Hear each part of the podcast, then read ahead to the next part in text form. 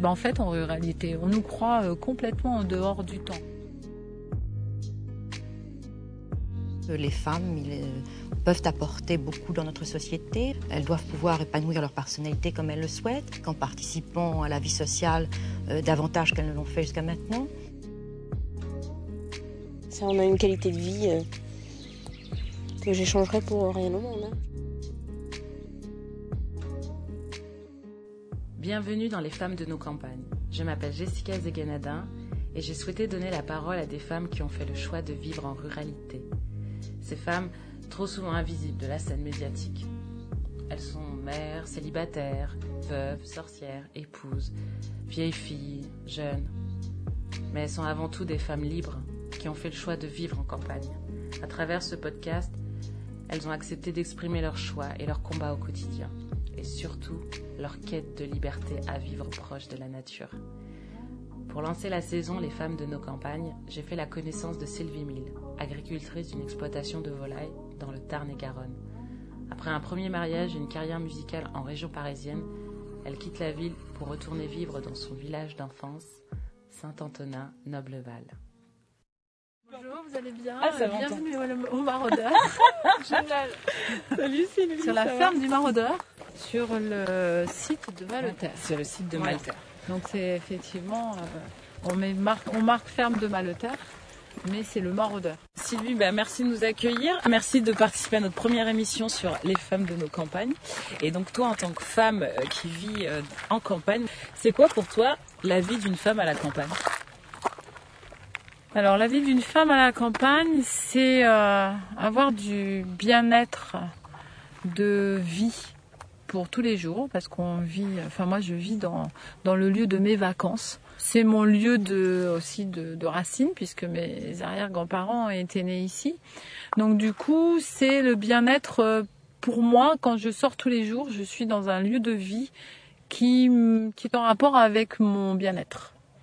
Après, c'est aussi euh, être en recul par rapport à la société et aussi pouvoir voir l'évolution pour peut-être euh, réaliser un petit peu euh, certains certaines directions qui sont à prendre, qui sont plus importantes, bah, peut-être pour mon bien-être à moi, mais aussi pour le bien-être de la société. On a tous les poulets qui viennent de sortir, c'est c'est c'est c'est ah super, c'est une super belle image, un beau petit paysage là qu'on a, une petite vue sympa. On parlait du bien-être. Si on fait attention à, nos volailles, parce qu'on va pas faire euh, de l'éthique euh, que pour les les humains, on fait aussi de l'éthique pour nos, nos, volailles. Donc, ils passent la journée dehors, euh, ils ont l'aliment à l'intérieur et l'eau à l'intérieur parce que avec les normes sanitaires, maintenant, on est obligé de suivre énormément de choses. Mais quand un animal est bien aussi, eh ben, il va être euh, pour tout ce qui est euh, nécessaire à l'humain. C'est-à-dire qu'on va retrouver toutes les protéines, les minéraux, tout ce qui a besoin notre corps et, euh, et indirectement, eh bien, euh, on fait du bien aussi à, aux générations futures parce que de l'élevage intensif, on s'aperçoit que on a énormément d'enfants qui sont malheureusement obèses parce qu'on a aussi euh, donné un aliment où euh, ben, tout ce qui était cellules de gras était développé. Donc nous, on travaille sur un aliment où effectivement il est diversifié il est aussi bien pour l'animal parce que l'animal s'en porte bien mieux et pour l'humain. Est-ce que tu peux nous en dire un peu plus sur l'exploitation, euh, le fait d'être indépendant mm. en tant qu'exploitant aujourd'hui? Ça veut dire euh, bah, élever dans la logique euh, de l'animal, alors pas avec des modes, avec le, la logique euh, de l'homme aussi, euh, qui voit son animal qui est bien en fonction de ce qu'il va lui donner euh, à manger, mais aussi de, de, rester dans la logique du circuit court. Nous, on a toujours été sur cette dynamique-là, et lui, enfin mon mari au départ, c'est-à-dire que ben, on avait la chance quand même, même dans nos petits villages, d'avoir des petites structures de bouchers, des bouchers indépendants, et donc nous, on, on était en direct avec ces gens-là, c'est-à-dire qu'ils nous achetaient en direct nos volailles. Et, ça, c'est important. Alors après, ben on, reste dans cette dynamique de. Pour nous, c'est pas vraiment une nouvelle agriculture, c'est revenir à une logique qu'on a toujours eue.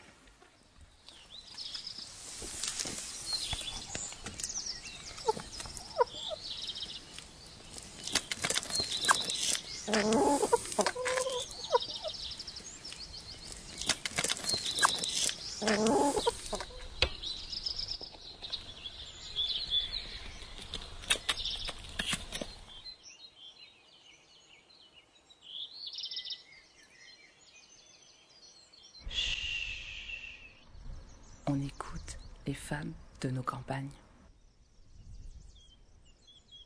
Est-ce que à la campagne, c'est compliqué quand même euh, ou pas d'être une femme à la base parisienne euh, du milieu de la culture qui euh, refait sa vie avec un agriculteur, d'être intégrée dans le milieu rural, c'est quand même un monde à part.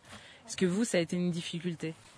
Alors moi c'est un peu particulier parce que déjà c'est mon village d'enfance, donc j'avais beaucoup beaucoup d'amis euh, déjà dans le milieu aussi agricole, puisque il y avait des, il y a toujours des fêtes agricoles, mais euh, j'étais déjà euh, bénévole dans ces fêtes, donc il y en a beaucoup que je connaissais. oui, c'est vrai, je suis arrivée, il a fallu que un truc bizarre, c'est que quand je venais en vacances, je prenais beaucoup l'accent quand je venais ici. Et puis quand je suis arrivée à m'installer ici, à partir du moment où j'ai pris l'accent, on m'a dit oh mais toi t'es parisienne. Et ça, c'était très compliqué parce que je fais toujours attention maintenant à pas le prendre. Parce qu'on s'est moqué de moi parce que je prenais l'accent soi-disant pour faire comme les autres. Alors que c'était pas vrai puisque quand je venais en vacances, que je remontais à Paris, euh, on ne me comprenait plus là-haut parce que j'avais un accent très pointu ou très fort, comme on dit. Donc euh, ça, c'est quelque chose, c'est la première difficulté qui pour moi a été. Et puis après, euh, même avec mon mari, souvent on en discutait. Je lui disais, mais attends, toi, on te considère d'ici. Mais moi, euh, on me considère étranger, comme ils disent. Mais non, j'ai plus de racines que toi ici. Ça, c'était quelque chose de surprenant. Et ce qui a été le plus surprenant, c'est que quand je suis arrivée ici, j'ai aussi perdu beaucoup de soi-disant mes amis parce que euh, bah, j'allais vivre dans la boue, à la campagne, que j'allais plus rien connaître de ce qui se passait au niveau économie, au niveau social. Et en fait, bah bon, c'était pas des vrais amis, ça c'est sûr. Mais au bout du compte, bah, je leur dis trompe, vous vous, vous vous trompez beaucoup parce qu'en fait, vous croyez vous connaissez tout, mais en fait, vous connaissez qu'un tout petit peu. Et au bout du compte, on a les mêmes problématiques que vous. C'est encore d'actualité ce, ce, fossé vraiment campagne-ville. Euh, je vais peut-être être très méchante avec les journalistes, mais euh, je trouve que bien souvent, euh, on, on, fait des, des stéréotypes.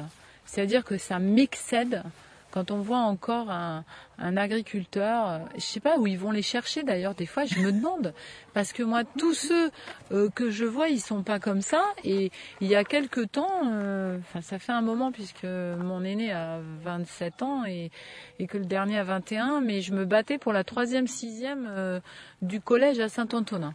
Donc j'étais habillée correctement, enfin correctement, je sais pas ce que ça veut dire. J'avais un pantalon, un, un blouson et euh, des chaussures normales, quoi. Euh, voilà, bon, d'accord, pas des sabots, pas des bottes. Mais j'étais en train de parler avec le conseiller régional, on allait à l'académie, on avait la presse autour de nous, parce qu'on voulait défendre notre, nos jeunes euh, à l'école, on voulait qu'effectivement il y ait un collège à Saint-Antonin. Et puis en parallèle, j'avais un, un photographe qui devait venir faire des pubs pour un gros groupe. Euh, parce que bon, nous, on n'est pas sur les centrales, mais des fois, il arrive. Donc là, ils avaient envie de mettre les producteurs en, avant. Et quand je suis arrivée, il m'a dit, mais vous arrivez d'où? Bah, je sais pas. Euh, J'étais en train de défendre la troisième, euh, sixième du collège, et euh, mais je peux pas faire une photo avec vous habillé comme ça. Mais c'est pas possible. Bah oui, vous vous rendez pas compte, euh, au milieu des poulets comme ça. Mais vous voulez quoi, j'ai fait? Vous voulez que je mette le béret? Et que je mette une cote?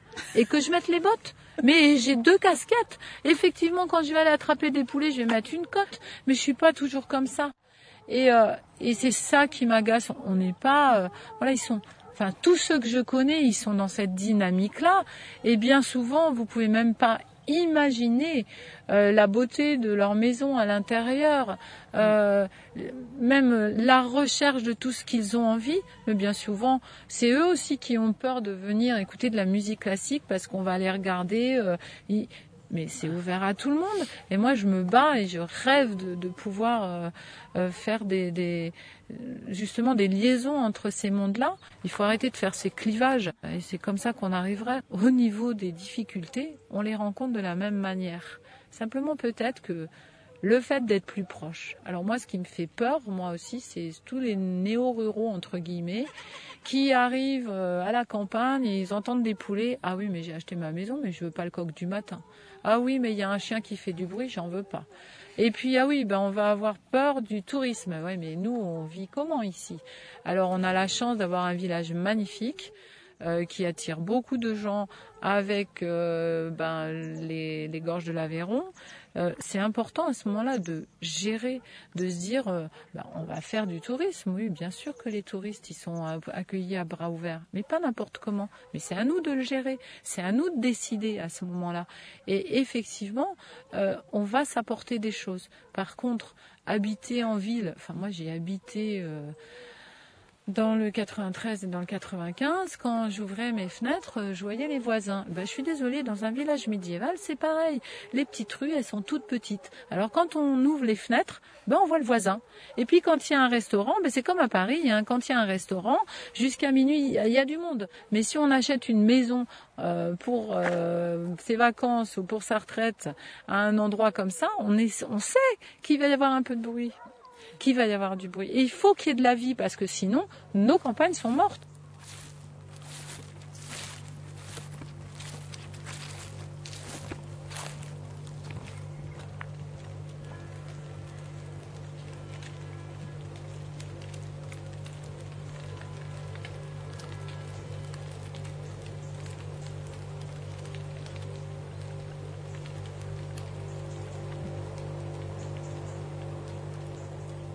On entend beaucoup euh, dans le milieu agriculture ce, côté très familial, mm. même une pression familiale quand même. Est-ce que euh, vous l'avez ressenti vous? Est-ce que c'est un poids la famille? Alors oui, c'est il y a plein de points d'interrogation. Euh, effectivement, la famille elle est présente. Ça, de toute manière, que ça soit du côté de mon mari ou de mon côté. Donc la chance qu'on a eue tous les deux, c'est que euh, ni l'une ni l'autre, puisque ma mère était aussi veuve depuis pas longtemps, euh, ont accepté euh, l'idée de la famille recomposée. Et que ça soit l'une ou l'autre, elles nous ont accepté. Donc ça, c'est merci à elles, parce que quand même, c'est pas facile. ma mère, déjà, me voyant partir dans un milieu qu'elle connaissait pas du tout, et, euh, et puis euh, ma belle-mère, euh, bah, voyant arriver une fille qui, qui avait d'autres idées sûrement, qui a bougé beaucoup de choses. Et ça, c'était pas évident non plus. Elle a peut-être eu peur aussi en me voyant arriver de penser que bah, j'avais un intérêt parce que mon mari est un ami d'enfance et on se connaît depuis très longtemps. Il a dix ans de plus que moi. Et quand mon mari, il arrivait très tard à la maison, euh, il m'était difficile de pas prendre euh, mes pieds là et puis d'aller jusqu'à la ferme puisqu'on est à cinq minutes et ben, d'aller donner un coup de main. Je me suis retrouvée à plus vraiment avoir de travail, sauf celui de mère, parce que je considère que c'est un travail, surtout quand on a cinq enfants à gérer, euh, de l'adolescent au plus petit. Mais de l'autre côté, il était hors de question que je reste à la maison et que je n'aille pas l'aider, sachant que effectivement, euh, bah, il y avait un des rouages qui était disparu depuis pas très longtemps, que lui était aussi investi à la mairie, mon mari. Et euh, du coup, bah, voilà, je suis allée voir ma belle-mère et je lui ai dit, euh, est-ce que je peux vous aider? Et elle m'a dit, on n'a plus de beaucoup de clients. Donc je suis partie avec mon bâton de pèlerin pour trouver des clients. C'est comme ça que ça a commencé mon histoire et mon investissement dans cette ferme. Est-ce qu'il y a, y a, toujours ce, ce, besoin de toujours prouver, de devoir se justifier face aux autres, face à la société? C'est juste un ressenti, ce que je dis, ou c'est vraiment quotidiennement, vous le ressentez comme ça vous aussi? Ah, C'est pas qu'un ressenti, c'est c'est un ressenti quotidien, ouais. Euh, ça pour moi, en tout cas, bon alors, je suis peut-être plus âgée que vous, et c'est sûr, mais en tout cas, euh, j'ai 55 ans et j'ai vraiment l'impression d'avoir toujours toujours eu à lutter pour euh, pour mon identité, pour euh, euh, même avec mon père hein, déjà, euh, de pouvoir avoir la situation que j'avais envie. ça, ça c'est sûr. Là où effectivement on a un peu à lutter aussi, c'est c'est sur le fait de ce qu'on rend comme image peut-être. Comment vous trouvez l'équilibre en tant que femme dans tout ça? Ma dopamine, c'est la musique. Et je sais pertinemment que ça va beaucoup mieux le lendemain, si j'ai fait de la musique. Là, je me suis trouvé quelque chose de très équilibrant, c'est que euh, j'ai trouvé euh, des, des contacts euh, euh, au niveau de, de l'entreprise par différents biais. Alors ça a été euh, le partenariat au féminin par la CPME, où il y avait un groupe très fort sur euh, Montauban. Et du coup, on abordait plein de, plein de problématiques qui étaient euh, de la direction d'entreprise aux, aux problèmes de femmes aussi de gérer tout parce qu'on a les enfants, on a euh, la maison, on a euh, bah, notre euh, notre notre euh, notre travail, enfin notre développement personnel. Et moi j'avais cette autre casquette, c'était euh, ma musique. Comment faire avec ma musique? Alors évidemment j'avais une association et euh, je me suis euh, investie dans une association qui avait une chorale. J'ai trouvé beaucoup de plaisir et encore du lien avec mon mari parce que ben moi j'en faisais une partie du spectacle puis lui il faisait l'autre. Donc on a peut-être une complémentarité qui s'explique pour pouvoir travailler ensemble. Mais au niveau de la culture, je me suis aperçue qu'en fait euh, il y avait des trésors cachés partout. Et donc euh, bah je j'ai plus de de- de- d'opportunités qu'à la limite euh, que je n'en aurais eu dans peut-être euh, dans ma banlieue où j'habitais avec mes parents. Moi, être enfermée tout le temps, c'est pas possible. J'ai besoin d'être dehors. Cette quête du bien-être, en fait, c'est la quête de votre liberté, Sylvie Mille? Peut-être. Peut-être que c'est la quête de ma liberté. Euh, actuellement, euh, voilà, je, je, le bien-être, bah, c'est aussi ma musique. Euh, Et oui, parce que la musique, c'est un peu votre forme de bien-être avec vous-même, en fait. C'est votre épanouissement intérieur. On le sent. On va le voir tout à l'heure. Hein, vous allez nous emmener dans votre univers musical.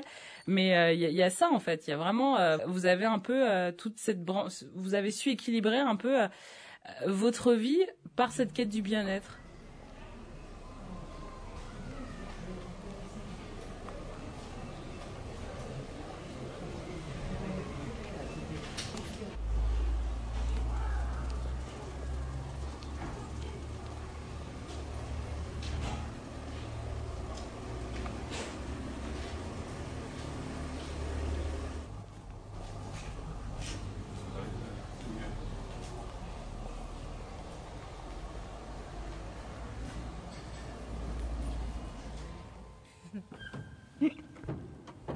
Dans un tout autre euh, univers, hein, avec avec Sylvie. On est dans, euh, on, on vraiment déconnecté de ce matin, complètement. Mais euh, c'est génial, comme quoi on peut vraiment avoir tellement de casquettes. En fait, c'est ma première vie. C'est que euh, j'ai toujours voulu être professeur de musique. Mon autre palette de femmes, je vais dire, parce que c'est quelque chose qui est effectivement mon endomorphine.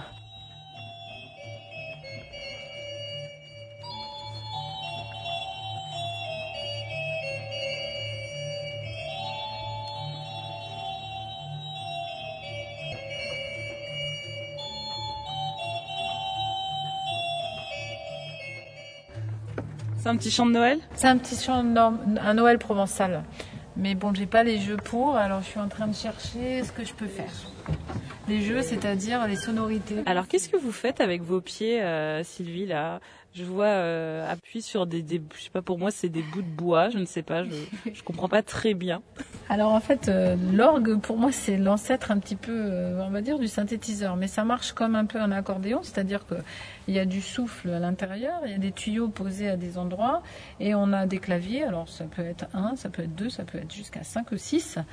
Euh, avec euh, des tuyaux qui répondent à chaque note. Mais au niveau des pieds, on a aussi la possibilité de, jouer sur un pédalier, où on joue avec la pointe et le talon de chaque pied.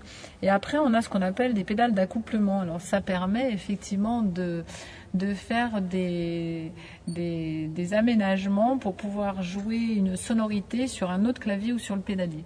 Donc, en fait, je vais appeler euh, l'un ou l'autre suivant les, les morceaux que je vais jouer, parce que comme ça, ça va leur donner ce qu'on appelle la fameuse couleur en musique, pour que ça soit plus ou moins joli.